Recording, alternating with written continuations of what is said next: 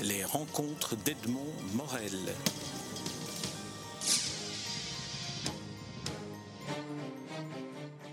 David Martens, nous nous rencontrons à l'occasion de la publication du recueil d'entretiens euh, paru sous le titre Secret d'écrivain. C'est en effet un, ouvrage qui est consacré à un sujet dont vous dites qu'il est peut-être le, premier livre consacré à ce sujet-là, à votre connaissance, un livre sur ce que représentent les entretiens littéraires, un livre fait sous la forme d'entretien littéraire. Alors comment, comment est né le, le projet de ce Alors euh, oui, à notre connaissance, euh, c'est effectivement le premier ouvrage euh, qui revêt cette forme-là, c'est-à-dire d'une enquête relative aux entretiens d'écrivains et qui prend évidemment la forme d'entretien.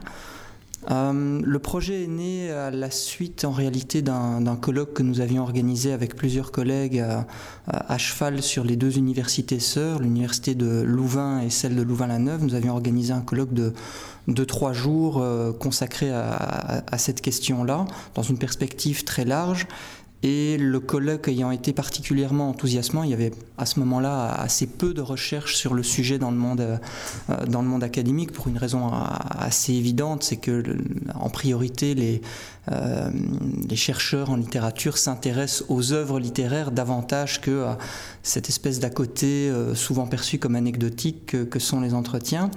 Et, donc, je, le disais, ce colloque a, été très enthousiasmant à bien des égards et, nous nous sommes dit qu'une euh, bonne façon de, peut-être apporter quelque chose de neuf euh, serait de, euh, de mener l'enquête directement auprès de certains des principaux intéressés, à savoir donc les écrivains, leur poser des questions sur euh, finalement euh, leur rapport à l'entretien, la façon dont ils abordent euh, cet environnement qui est ce, genre de discours qui est qui n'est pas spontanément littéraire puisque c'est un genre journalistique à, l'origine et que les journalistes fondamentalement interviewent des tas de gens très différents pas uniquement des écrivains, des hommes politiques, des, sportifs ou encore des anonymes.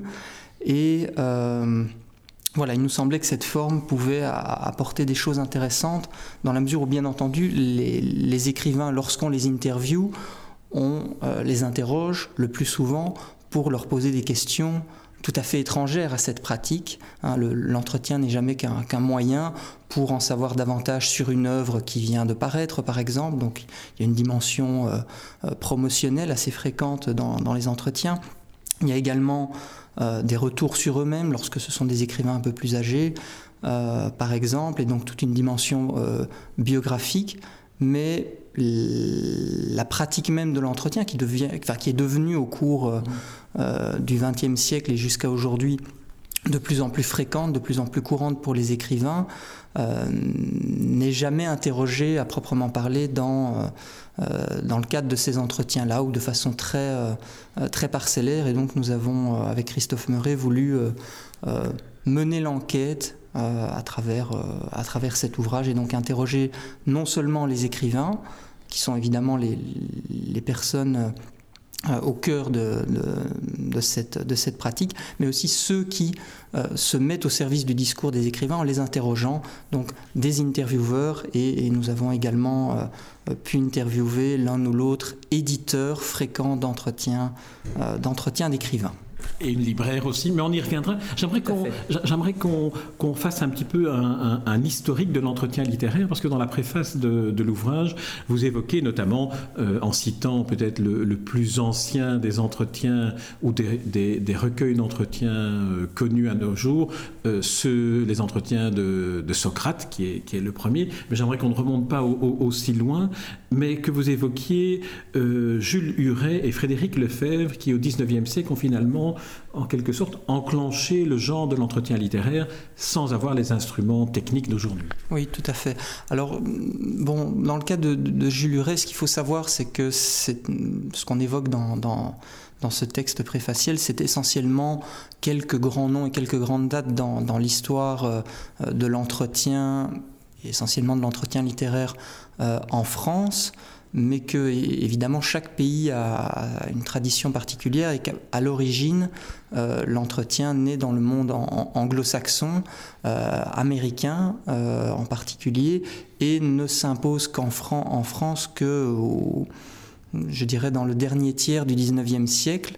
C'est une forme d'ailleurs assez euh, qui, met, qui, qui, à la fois est très vite adopté et en même temps qu'on met un peu de, de, de sur, devant laquelle on manifeste un peu de surprise, qui est un peu curieuse pour les, la presse de l'époque, qui n'avait pas l'habitude de ce type de, de dialogue. Ça, ça, tient à quoi cette euh, différence selon vous entre le monde anglo-saxon et, et, le monde francophone ou en tout cas la France? Oh, je dirais que bon, la, forme de l'entretien naît dans l'univers de, de, la, presse euh, anglo-saxonne, arrive ensuite en France et je, pense qu'il met un petit peu de temps à, être découvert, apprivoisé, qu'on en explore les, les, différentes possibilités. Et donc le, premier a véritablement... Euh, constitué euh, un moment marquant pour l'entretien en France. C'est donc Jules Huret qui était un, journaliste assez en vue et qui euh, euh, a notamment mené une enquête sur l'évolution littéraire à la fin du 19e siècle et qui, après avoir fait paraître tous ces entretiens dans, dans la presse, les rassemble en un volume qui constitue aujourd'hui une sorte de date de naissance en, France de, de l'entretien pour ce qui concerne les écrivains. Il est évident qu'à l'époque déjà, on n'interviewait pas uniquement, euh, euh, uniquement des écrivains, et bon, dans son cas, c'est une, véritable enquête. Hein. Le, sous-titre de, l'ouvrage, de notre ouvrage, fait, fait un petit clin d'œil à cette, à cette enquête originelle.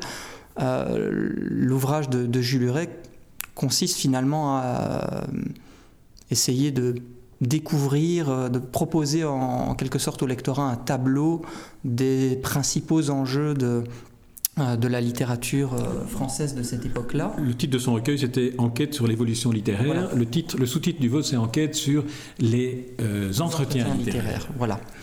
Et le, bon, Jules Luret, c'est finalement ce qui est assez amusant quand on lit l'ensemble de son livre et puis la préface qu'il a, euh, qu'il a rédigé pour cet ouvrage, c'est de constater qu'il découvre un monde où euh, les gens se tirent dans les pattes, etc. Et donc il, il, est amené à découvrir euh, voilà, un univers dans lequel les, les rancœurs sont particulièrement acerbes. Bon, je pense qu'il il favorise ce genre, progressivement au cours de, de, son enquête, ce genre de, de confidence plus ou moins, plus ou moins explicite. et donc voilà, c'est véritablement le premier à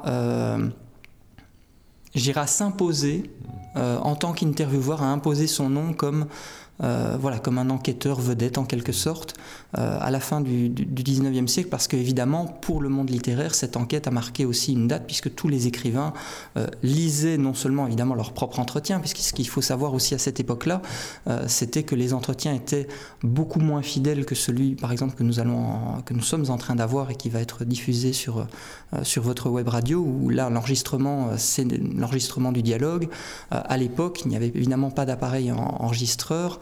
Et, donc, le journaliste pouvait se fier à ses notes et puis travestir plus ou moins, euh, plus ou moins les, propos et les pensées de, ses interlocuteurs. Et donc, euh, un certain nombre d'écrivains étaient particulièrement euh, attentifs à veiller à relire les entretiens qui étaient publiés d'eux-mêmes, tout simplement pour euh, s'assurer que ce qu'ils avaient dit ou ce qu'ils pensaient avoir dit, parce qu'on peut évidemment euh, aussi euh, douter parfois des réactions des écrivains. C'est intéressant de, lire les correspondances des auteurs de cette époque-là qui parlent assez régulièrement de, euh, de leurs entretiens et qui parfois se plaignent euh, ou se réjouissent, hein, selon les cas, euh, se plaignent de la façon dont, dont leurs propos ont été à leurs yeux, à leurs yeux retranscrits. Et bon, on, on, est parfois assez surpris aujourd'hui parce que évidemment l'entretien à l'échelle de, de l'histoire des pratiques langagières est un genre assez, assez récent finalement, fin 19e siècle il n'a même pas, allez, à peine 150 ans d'existence, mais il a déjà subi euh, toute une évolution, notamment euh, à la faveur de toutes les transformations médiatiques euh, dont nous avons, auxquelles nous avons assisté au cours du XXe siècle. mais lorsqu'on relit les, entretiens de cette époque-là, on est souvent frappé par leur dimension très narrativisée, c'est-à-dire qu'il y a contrairement à aujourd'hui où les propos sont rapportés tels quels, idéalement, ou peuvent donner cette impression-là, ou sont présentés comme tels, même à l'écrit. Euh, à l'époque, euh, bon, les intervieweurs racontaient comment ils s'étaient rendus chez l'écrivain, présenter sa maison éventuellement. Ce que vous avez demandé d'ailleurs euh, à faire dans, pour chacun des contributeurs de votre livre, c'est de, mettre en situation la façon dont l'entretien a eu lieu. Dans certains cas, mais à, je, dirais que comparativement à ce qui pouvait se produire au XIXe siècle, on, est finalement resté très proche de ce qui se fait, euh, de ce qui se fait aujourd'hui. C'est-à-dire que l'essentiel, euh, c'est fondamentalement le propos, l'échange entre l'intervieweur et son, ou ses interlocuteurs. Euh, mais à l'époque, l'intervieweur pouvait parfois prendre beaucoup de place et finalement rapporter les propos qui lui avaient été accordés de façon très indirecte. Ça ne choquait pas grand monde. C'est au cours du XXe siècle que les choses ont évolué, notamment avec quelqu'un comme Frédéric Lefebvre, qui lui euh, euh, euh, recueillait des entretiens régulièrement dans les nouvelles littéraires dans les années 20 et 30, puis les a rassemblés également en volume. Et lui aussi a marqué une date. Lui ne s'est pas contenté d'un seul ouvrage, mais euh, mais de, plusieurs tomes successifs euh, publiés, euh, publiés chez Gallimard à l'époque. Et donc il a été aussi une figure importante, probablement l'intervieweur le plus célèbre en France durant l'entre-deux-guerres, ce qui est parmi les choses intéressantes à propos de, Frédéric Lefebvre, c'est le fait qu'il constitue un pivot, puisqu'il a été l'un des premiers, fondamentalement, à, à réaliser des entretiens avec des écrivains à la radio. Euh, donc c'était le grand le grand changement. C'était l'apparition de la radio qui, transforme l'entretien littéraire. Tout à fait. Et euh, mais fondamentalement, probablement aussi en, raison de la guerre, euh, ce n'est qu'au tout début des années 50 que l'entretien avec des écrivains va s'imposer véritablement à, la radio en France avec de, de longues séries d'entretiens, parfois très très longs, donc vraiment le début des années 50 avec des intervieweurs en particulier comme euh, Jean Amrouche. Je dirais s'il fallait citer un troisième nom dans cette succession-là, euh, je pense que ce serait le sien qui, qui s'imposerait. à cette époque-là, il y, a véritablement une mode en France. c'est ce qu'on considère aujourd'hui comme un véritable âge d'or de l'entretien radiophonique dans le monde littéraire avec en particulier, je dirais, la série phare, euh, une histoire assez étonnante, c'est euh, celle de Paul Léoto. En fait, c'est la série qui a connu le plus de succès. Alors, Paul Léoto, c'était un écrivain euh, assez âgé à cette époque-là et qui probablement a remporté un grand succès radiophonique et puis l'ivresse, puisque Gallimard s'est empressé de publier euh, ces entretiens-là, probablement parce que il ne se souciait pas trop d'adapter son discours à, à cet instrument euh, qu'il connaissait mal. Il se plaisait à dire d'ailleurs qu'il n'avait pas de radio chez lui et donc qu'il n'écouterait pas ses propres entretiens. Euh, et donc son, son caractère très, très impulsif et ses réactions très spontanées aux, aux questions sont très bien passées à l'antenne, contrairement euh, aux séries d'entretiens euh, d'auteurs comme André Breton, qui lui avait rédigé ces entretiens et dont il lisait les réponses euh, à la radio, ce qui est une position tout à fait antithétique par, par comparaison avec la dimension très spontanée des réponses, de, très spontanée en apparence probablement, mais des réponses de, Paul Léoto, ou les entretiens d'Aragon, où on a l'impression d'entendre quelqu'un qui déclame ses propos en s'adressant, euh, en s'adressant euh, fondamentalement à la France entière et peut-être même déjà à la postérité. Euh, ce qui fait que les propos d'auteurs comme Aragon et Breton, aussi intéressants soient-ils, je dirais, n'accrochent pas autant l'attention que le côté beaucoup plus intimiste et parfois un peu batailleur des entretiens de Paul Léoto avec Robert Mallet qui est aussi un des intervieweurs vedettes euh, de cette époque-là. Il y a un autre auteur auquel euh, vous ne faites pas allusion dans, dans Secret d'écrivain, mais auquel euh, je pense maintenant en vous entendant, c'est Albert Camus qui lui aussi écrivait les réponses à ces entretiens, mais ne donnait pas cette sensation de les, de les lire.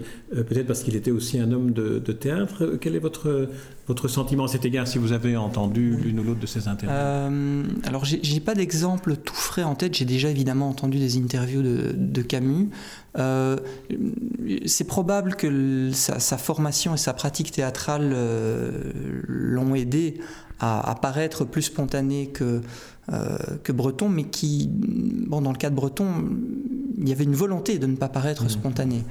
Euh, c'était vraiment une prise de position par rapport euh, au médium radiophonique. Et puis, il faut à chaque fois replacer les, séries d'entretiens et tous les entretiens dans, dans, leur contexte. Ils sont souvent une réponse à une actualité que parfois, en les redécouvrant, euh, je dirais de façon brute, une actualité qu'on ignore. Dans le cas de Breton, sa série d'entretiens qui est très rapidement parue en livre, ce qui était très simple puisque tout était déjà écrit, mm-hmm. était une réponse à euh, à l'histoire du, surréalisme, le livre euh, intitulé L'histoire du surréalisme, publié euh, peu, quelques années auparavant par Maurice Nadeau et qui avait à plusieurs titres un peu déplu à Breton et donc il, souhaitait proposer sa propre version de l'histoire du surréalisme à travers ces entretiens-là. Et donc, cette série d'entretiens avait une finalité tout à fait précise dans, dans, son cas.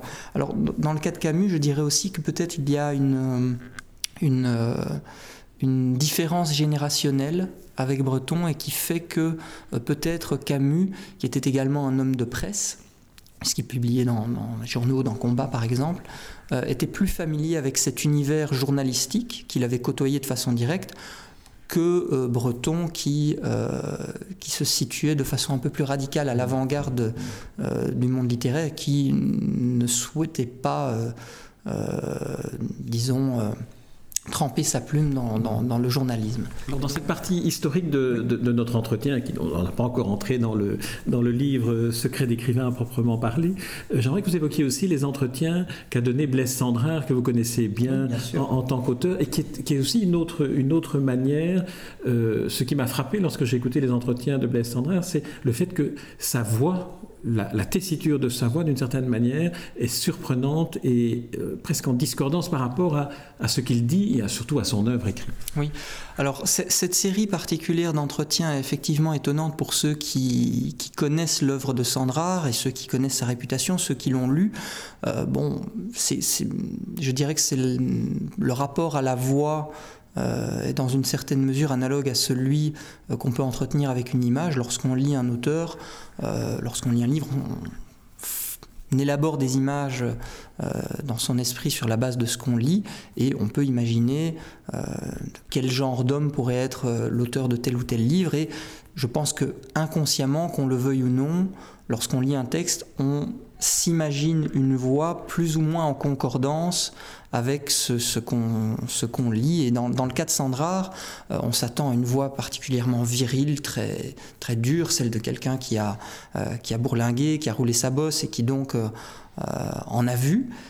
Et finalement, on est totalement abasourdi pendant les premières minutes par sa voix très fluette, au perché, donc voilà, c'est effectivement très surprenant et je pense qu'un certain nombre de lecteurs d'œuvres littéraires ont pu euh, connaître ce genre de, de désappointement euh, que ce soit d'ailleurs à la radio ou, à la télévision, on peut être mm. très surpris par la dégaine d'un mm. ou d'une auteur qu'on s'imaginait euh, comme ceci ou comme cela et qui ne ressemble pas du tout à l'image que euh, qu'on pouvait se faire d'elle. Alors la télévision, ça c'est l'autre grand changement dans, cette avancée technologique. Là, l'image et le son sont, sont, associés dans de nouvelles émissions comme l'émission qui était l'émission phare Apostrophe. Oui. Alors avant Apostrophe, c'est une émission un peu oubliée parce qu'apostrophe, je dirais, dans notre vision des choses, euh, a pratiquement pris toute la place. Euh, mais euh, dès 1953, c'est-à-dire vraiment au moment de, l'âge d'or des émissions radiophoniques que j'évoquais il y a quelques instants, la radio, la télévision, pardon, la télévision française diffuse cette émission, commence à diffuser cette émission, Lecture pour tous, qui, de façon assez curieuse, dans ses premières émissions, on, sait parce qu'il y a des études qui ont été faites et qui ont sorti des documents d'époque, que les, les, téléspectateurs étaient un peu surpris et un petit peu agacés parfois dans certains cas par le côté très statique de, euh, de cette émission. Euh, il faut savoir que les, présentateurs de cette émission venaient de la radio et donc euh, faisaient de la télévision comme ils faisaient de la radio pratiquement. et les téléspectateurs, dans certains courriers des, lecteurs de magazines de l'époque, exprimaient un certain mécontentement en disant voilà, on, est très surpris de. de c'est pas très intéressant finalement de voir à la télévision des émissions de. L'image n'ajoute rien. L'image n'ajoute rien. Ce n'est que progressivement que, euh, je dirais, une formule appropriée a, été trouvée. Euh, et que cette émission s'est imposée, euh, imposée comme une émission phare de de la télévision française. Et puis, évidemment, euh, cette émission prend fin euh, en 1968, et quelques années plus tard, Bernard Pivot euh, va prendre le relais et imposer l'émission qui reste dans l'esprit de tous, l'émission phare, l'émission littéraire phare de, de l'histoire de la télévision française, et même peut-être de l'histoire de la télévision mondiale. Mmh. Euh, ce qu'il faut savoir, c'est que Apostrophe était regardé et que certaines émissions étaient commandées jusqu'aux États-Unis et que les émissions étaient regardées en français, ce qui nous laisse rêveurs aujourd'hui euh, par rapport, euh, je dirais, à l'aura de, la culture et de la littérature française. Et donc voilà, Bernard Pivot s'est imposé ensuite comme le principal intervieweur de, de la télévision française avec certaines attaques qu'il a eu à, subir on lui reprochait finalement d'avoir un, poids démesuré dans, euh, euh, je dirais, dans le jeu d'influence qui se fait au moment des, entretiens, au moment de la sortie d'un livre, euh, voilà, par rapport à d'autres médiums. À cet égard, est-ce qu'on peut dire que le succès phénoménal d'Apostrophe a modifié le rapport que les auteurs euh, d'œuvres littéraires. On ne parle pas ici des essayistes ou des, ou des historiens, des philosophes qu'il a aussi reçus, euh, que le succès a modifié le rapport qu'un auteur a par rapport à l'entretien littéraire? Il fallait passer euh, par apostrophe. L'entretien avait aussi une valeur et une fonction promotionnelle qu'il n'avait peut-être pas à l'origine. Oui, je, pense qu'il l'a eu assez vite, mais qu'avec apostrophe, le, le, succès rencontré par l'émission et puis le développement de la télévision aussi, qui a fait que euh, le médium s'est progressivement inséré dans les pratiques de vie quotidienne d'un nombre de plus en plus important de personnes. Euh, l'audience d'apostrophe euh, est liée évidemment à son succès propre dans, le, le panel télévisuel de l'époque, mais à l'époque de Lecture pour tous, il faut savoir qu'évidemment, on est au milieu des années 50, euh, début des années 60. Progressivement, de plus en plus de gens vont avoir un téléviseur chez eux, mais au début, c'est évidemment une minorité de, personnes qui disposent d'un téléviseur. Euh, et donc, oui, très certainement, le, succès d'Apostrophe et l'impact euh, réel ou supposé de l'émission sur les ventes d'ouvrages je dirais, a changé le, rapport des, écrivains aux entretiens, à la télévision très certainement probablement pas de tous. Euh, certains ont continué à se refuser, euh, à refuser de se prêter euh, au jeu de l'entretien. mais bon, on, a des, on dispose d'un certain nombre de témoignages direct ou indirect, venant d'écrivains, mais aussi du, monde éditorial, qui voilà, montrent bien que certains poussaient pour pouvoir passer et que D'autres étaient mortifiés de ne pas avoir eu droit à un passage à apostrophe.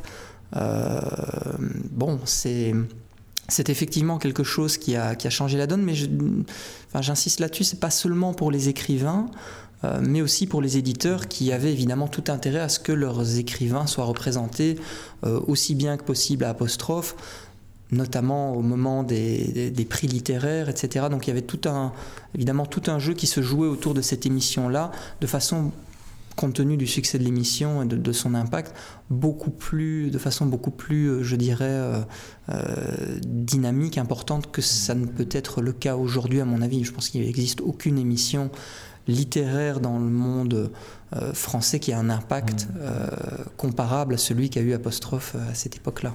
Alors on va entrer maintenant dans le, dans le vif du sujet, je dirais, c'est-à-dire dans, dans le livre Secret d'écrivain. Alors la, la, le modus operandi de, de, ce livre est que vous avez conçu deux euh, questionnaires qui sont un peu les questionnaires qui sont la, la trame euh, des différents entretiens, des 15 entretiens qu'il y a dans le livre.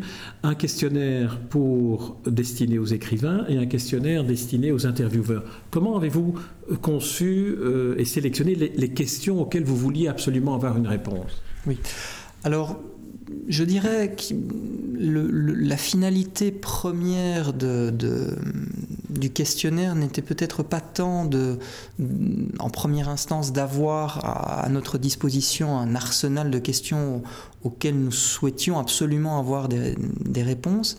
Euh, dans certains cas, il se trouve que nous étions très curieux par rapport aux réponses que, euh, que pourrait générer euh, telle ou telle question, mais l'idée était plutôt, dans la mesure où nous allions élaborer un livre, euh, il fallait que euh, ce livre présente une certaine homogénéité. Euh, et donc le but des questionnaires était surtout de, de, garantir autant que possible une certaine homogénéité au livre, c'est-à-dire que le lecteur lisant successivement les différents entretiens pouvait, je dirais, régulièrement retomber sur ses pattes et suivre quelques lignes conductrices à travers l'ouvrage. Euh, les questions revenant euh, régulièrement. Mais euh, on, a tenu dans le même temps à, laisser autant de liberté que possible aux, intervieweurs pour adapter le questionnaire, voire le laisser tomber le cas échéant. aux différents interlocuteurs auxquels ils allaient, allaient poser euh, leurs questions.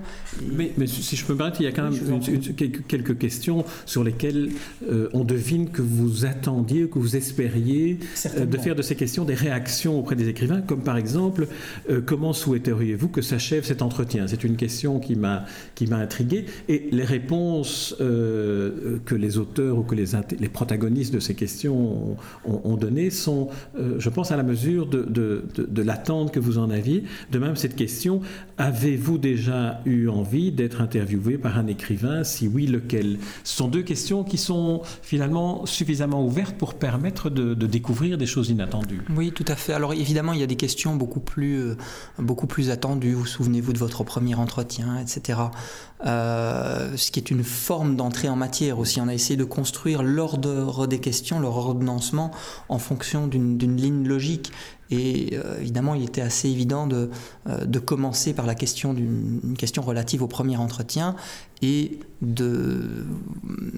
Disons que la, la dernière question était une manière de, de, de permettre de clôturer l'entretien, parce que bon, on peut être confrontés parfois à de, très grands bavards, ce qui peut être passionnant lorsqu'ils ont des choses passionnantes à dire, mais il faut de toute façon au bout d'un moment euh, clôturer un, entretien. C'est pas vous que je vais apprendre ça. Euh, et voilà.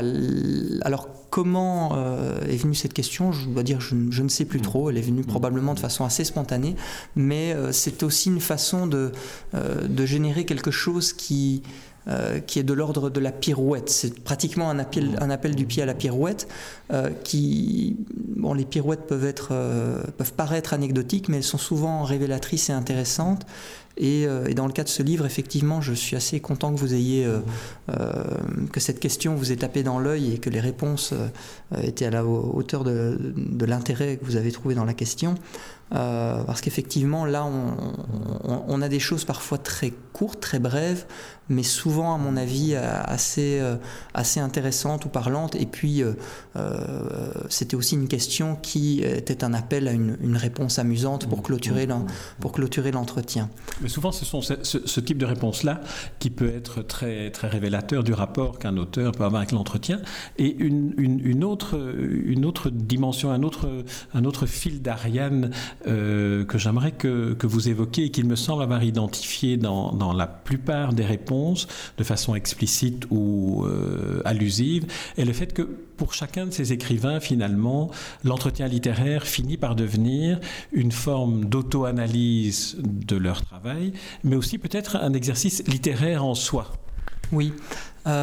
effectivement, je dirais que on a affaire à toutes sortes de positions euh, et d'attitude des écrivains par rapport à, par rapport à l'entretien. C'est effectivement le cas dans, dans, cet ouvrage, et c'est pour cette raison-là que nous avons aussi voulu euh, laisser une totale liberté quant à la forme que prendrait la réalisation de l'entretien, les modes de réalisation de l'entretien, que ce soit euh, sous forme enregistrée et puis nécessairement retranscrite, comme nous sommes en train de, le faire ici, euh, ou que ce soit de façon écrite par courriel. Euh, voilà, toutes les formes ont été adoptées. Je dirais que peut-être la plus, la plus radicale du point de vue de la dimension littéraire de la démarche.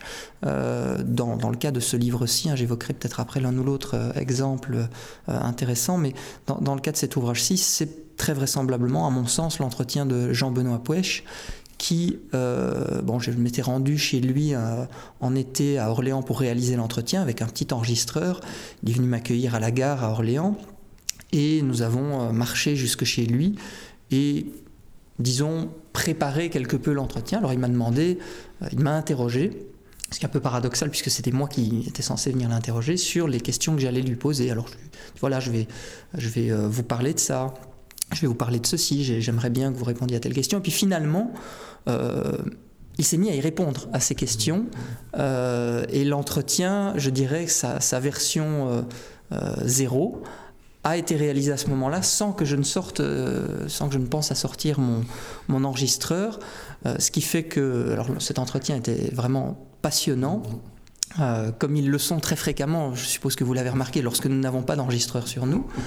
Euh, et puis. Euh, Ou alors lorsque, et c'est une des pratiques que dévoile Jacques Chancel dans, dans, dans, dans, une des rubriques, ne jamais rencontrer ni parler avec la personne que l'on va interviewer avant que l'enregistreur ne soit en route. Je, n'avais pas encore eu l'occasion de pouvoir bénéficier de, de ce conseil de, de Jacques Chancel. Alors. Euh, bon, finalement, l'entretien, on, ne l'a pas réalisé pendant ce séjour-là. Je suis resté chez lui pendant, pendant deux jours et euh, je lui ai laissé les questions, euh, le questionnaire tel quel. Et il m'a envoyé son entretien, rédigé intégralement, avec les questions un petit peu remaniées, réordonnées, un entretien très long qu'on a dû un petit peu couper, euh, et donc finalement, l'entretien est devenu une œuvre à part entière dans ce cas-ci, puisqu'il a tout, euh, Jean Bonapouche a tout rédigé et que comme je le dis dans la, l'écris dans la petite notice qui précède l'entretien, euh, j'ai en fait dû fluidifier les transitions entre les questions et les, et et les réponses pour euh, donc réécrire finalement mes questions sur la base des réponses qui avaient été fournies, ce qui paraît complètement dingue par rapport à ce qu'on attend d'un entretien, mais qui en même temps est une marque de, je dirais, d'intégration dans la démarche littéraire d'un écrivain. Euh, c'est évidemment un cas un peu particulier, exceptionnel dans la pratique de l'entretien, euh, et je dirais que la proportion sur 15 entretiens, c'est le seul qui va, tous les entretiens. Aussi l'entretien avec Amélie Nothomb, qui était aussi un entretien, purement, purement écrit. Il y, en a eu, il y en a eu plusieurs, effectivement. Euh, celui avec François Bon, qui est directement, euh, je dirais, intégré à son, à son site, le tiers-livre. Euh, mais euh, voilà. Je, Parce que ça apporte une, dimension différente d'avoir l'entretien euh, en, direct, en dialogue euh, oral, dans l'oralité, et lorsque l'interviewé répond à des questions en, écrivant finalement la réponse. Alors certainement, ce qu'on gagne, ce qu'on peut gagner, c'est pas toujours le cas, mais ce qu'on peut gagner en, je dirais, en, bien dire, en littérarité si on veut, en belle formulation, euh, on, le perd du côté de l'improvisation et de la spontanéité, qui à mon sens est l'un des intérêts de l'entretien ou l'un des attraits euh, que le public trouve dans l'entretien. Bon, l'entretien a souvent été négligé parce que euh, on se concentre essentiellement sur ce qui apparaît comme le plus essentiel, le cœur de la vie littéraire, à savoir les œuvres avec un, grand, une grande majuscule à l'entame.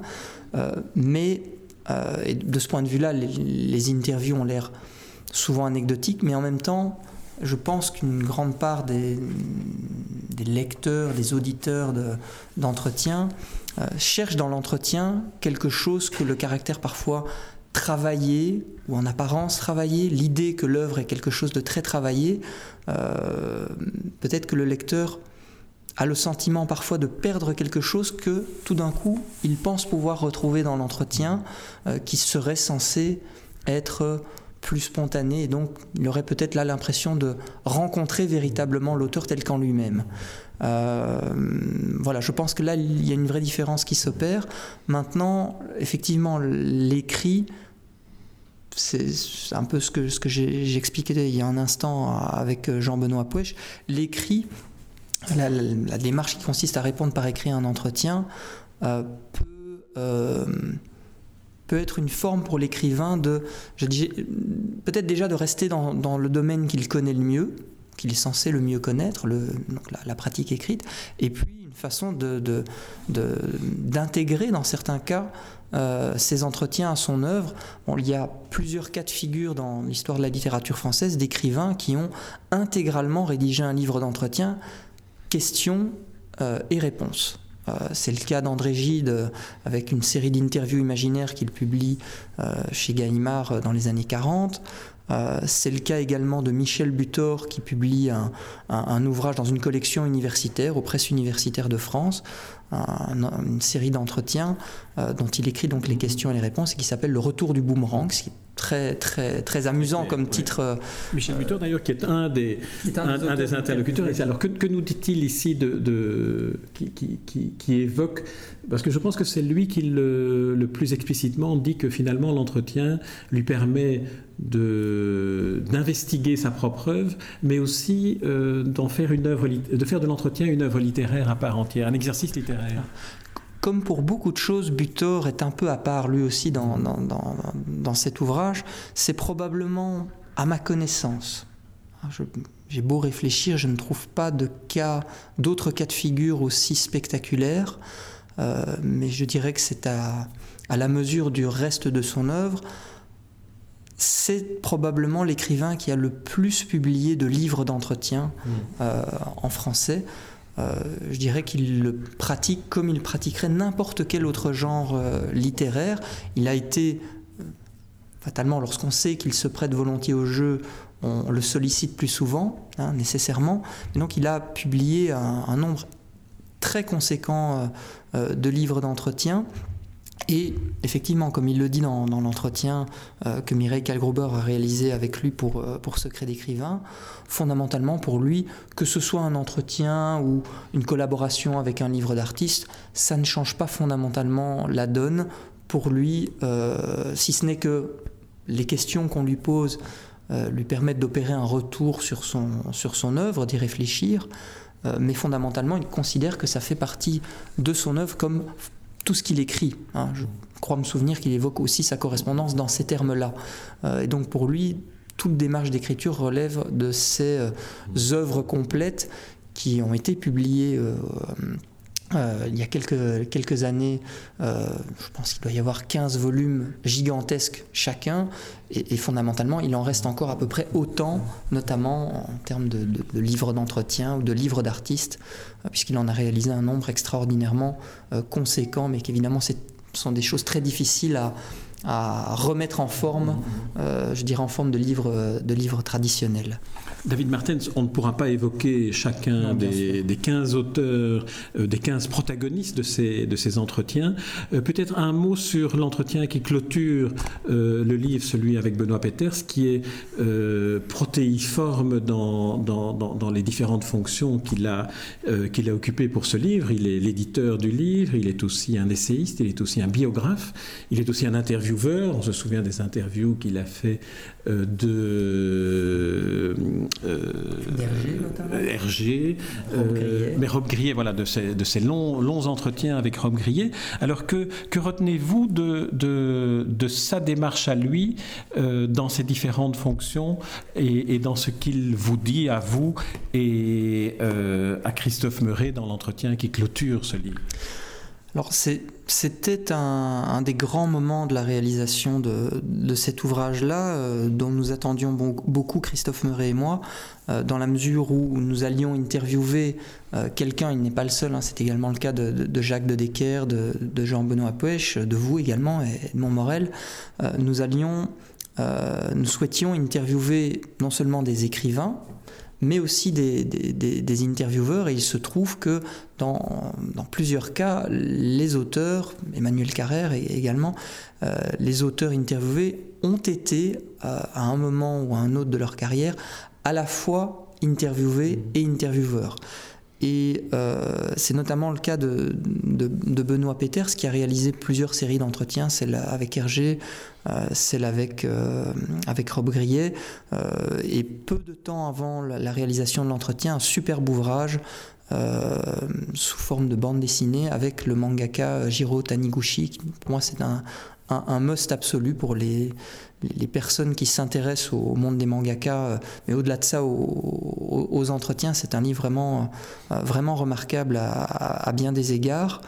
Euh, donc, dans, son cas, je dirais, il y a une expérience extraordinairement riche, puisque, vu son succès en tant qu'auteur de bande dessinée, il a été très fréquemment interviewé, donc il a une expérience très riche de ce côté-là de la pratique, mais également une expérience extraordinairement riche en tant qu'intervieweur, puisque les, entretiens qu'il a, réalisés sont, ne sont pas de simples interviews.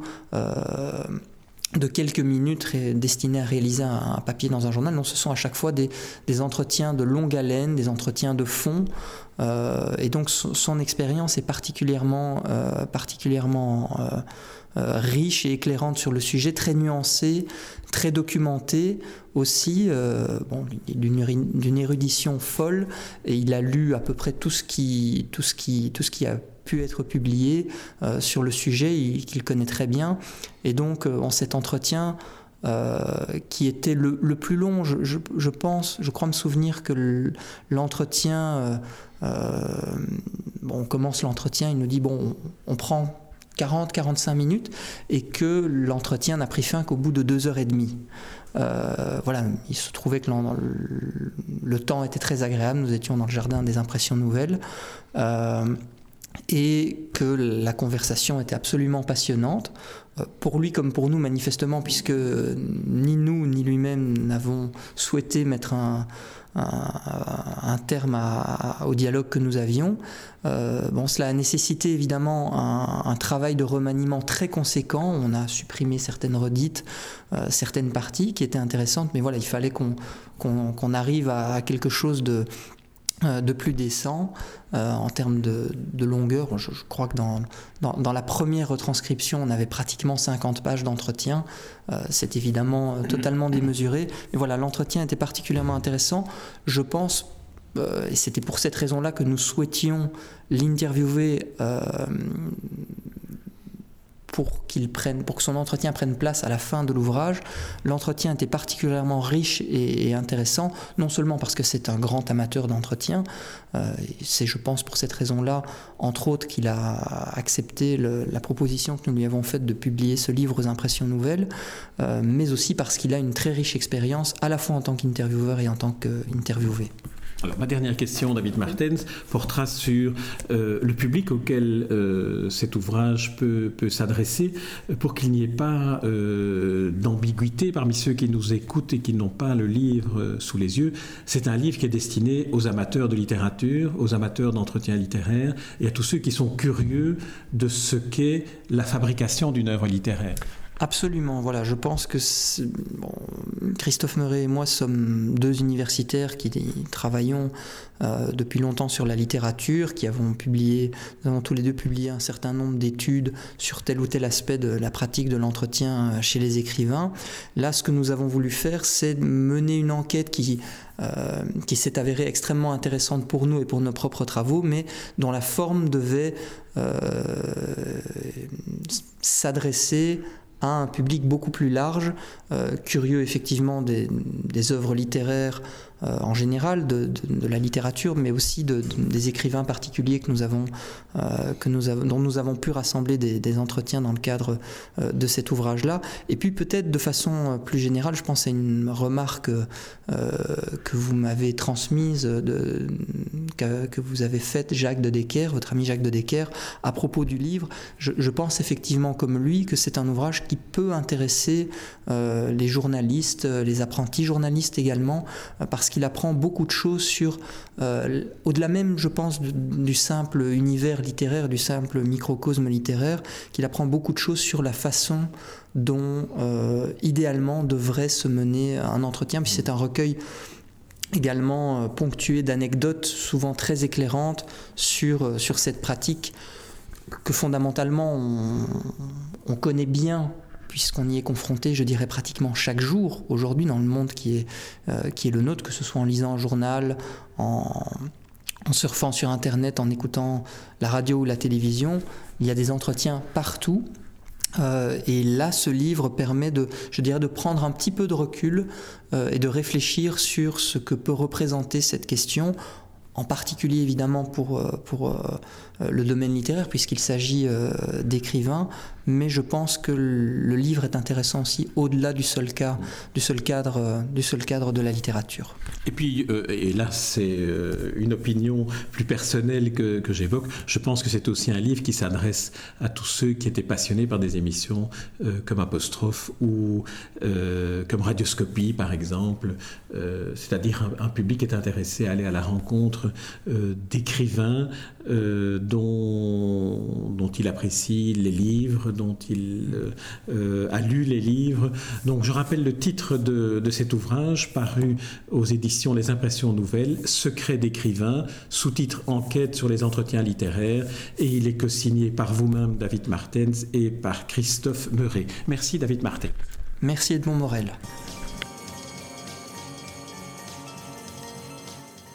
Les rencontres d'Edmond Morel.